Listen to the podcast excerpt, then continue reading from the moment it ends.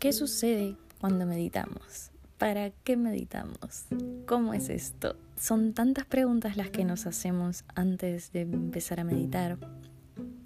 Pero mm, antes de responderlas, en realidad voy a intentar romper algunos mitos que he ido escuchando acerca de la meditación. Y el primero es muy gracioso porque es la meditación es para gente tranqui. Créeme, nadie se sienta a meditar porque se siente en calma o porque se siente tranquilo, que está todo bien en su lugar, perfecto. O al menos no empieza uno por eso, sino todo lo contrario. Es a través de la meditación que uno llega a un estado de calma, ¿sí? de, de bienestar, de paz.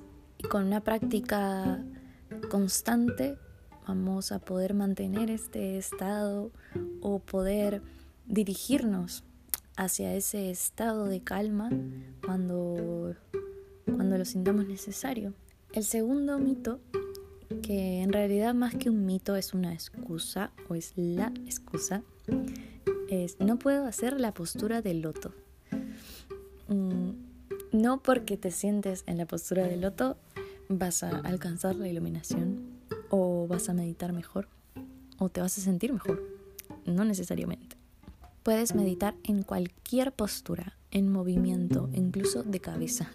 No a todos nos va bien lo mismo, así que siempre voy a repetir que encuentres tu propia forma.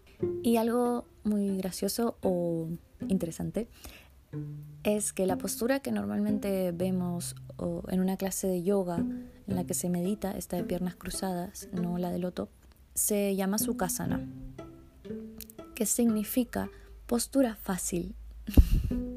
y no porque la postura sea fácil de por sí, porque eso va a depender de cada cuerpo y de cada persona, pero creo yo que hay que tomarlo como el hallar tu propia postura fácil, tu propia postura cómoda y confortable, aquella que puedas mantener por un periodo de tiempo prolongado, sin ningún dolor y sin ninguna incomodidad.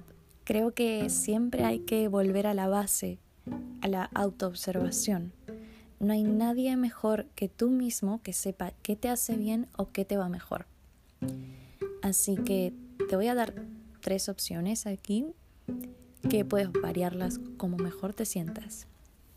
Evidentemente la primera es la de piernas cruzadas, pero te sugiero que coloques un cojín o un almohadón debajo de los glúteos para que las rodillas queden por debajo de la línea de las caderas. Lo que sucede normalmente es que cuando no hay mucha apertura de caderas o mucha flexibilidad, las rodillas quedan levantadas. La espalda entonces se curva y empezamos a tensarnos, las piernas se nos duermen y claramente así no vamos a poder relajarnos ni poder meditar. Entonces si colocas un cojín, eso te va a dar mayor soporte. La segunda opción es sentarte con las piernas estiradas, puedes también utilizar un cojín o no, y reposar la espalda contra la pared. Si es que te cuesta mantener la espalda recta, puedes reposar sobre la pared. Y la tercera, que es muy sencilla, es sentarte en una silla.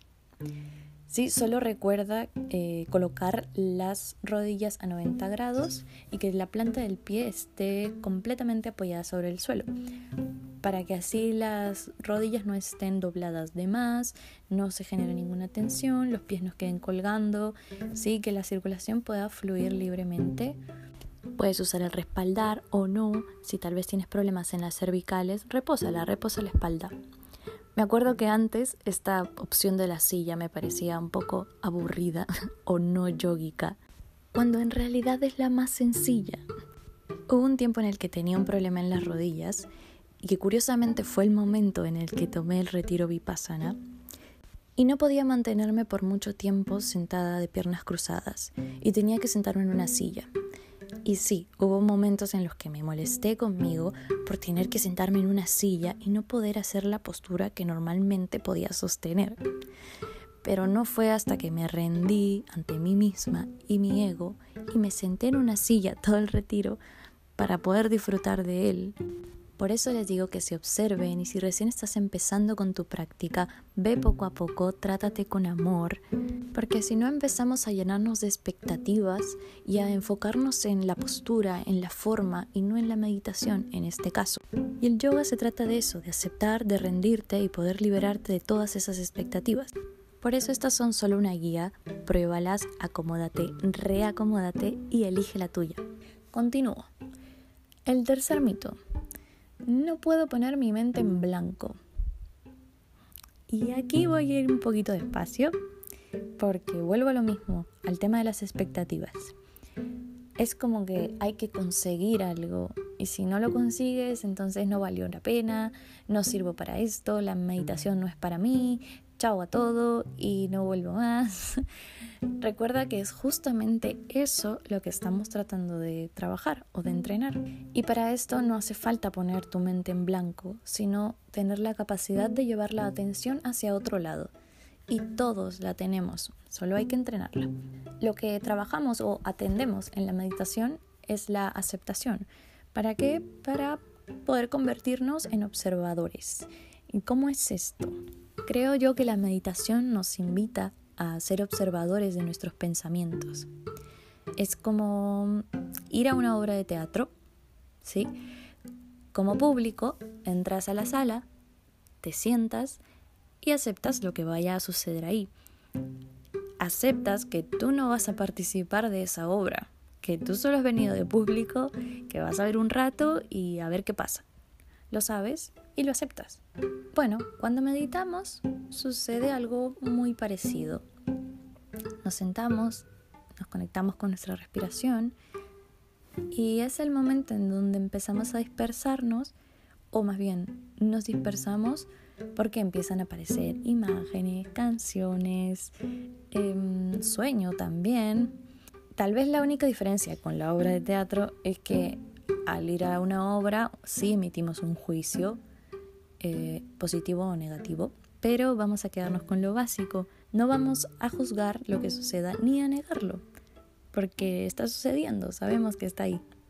Vamos a ser meros observadores de nuestros pensamientos o sentimientos, pero no participar de ellos, por decisión. Y aquí es donde estamos aplicando nuestro poder de discernimiento, porque si puedo ver algo, si lo acepto, tengo el poder de decidir si lo quiero o no.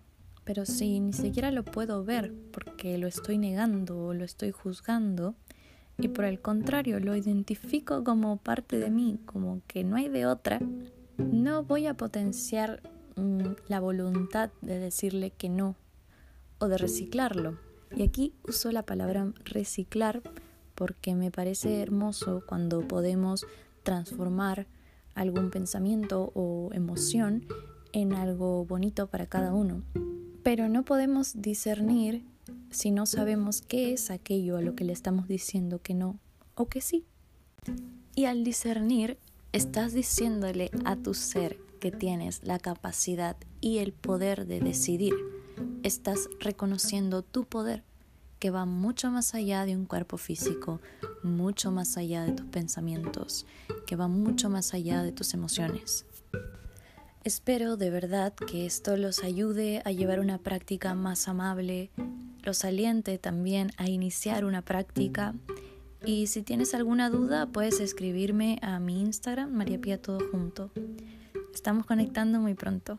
Hasta la próxima.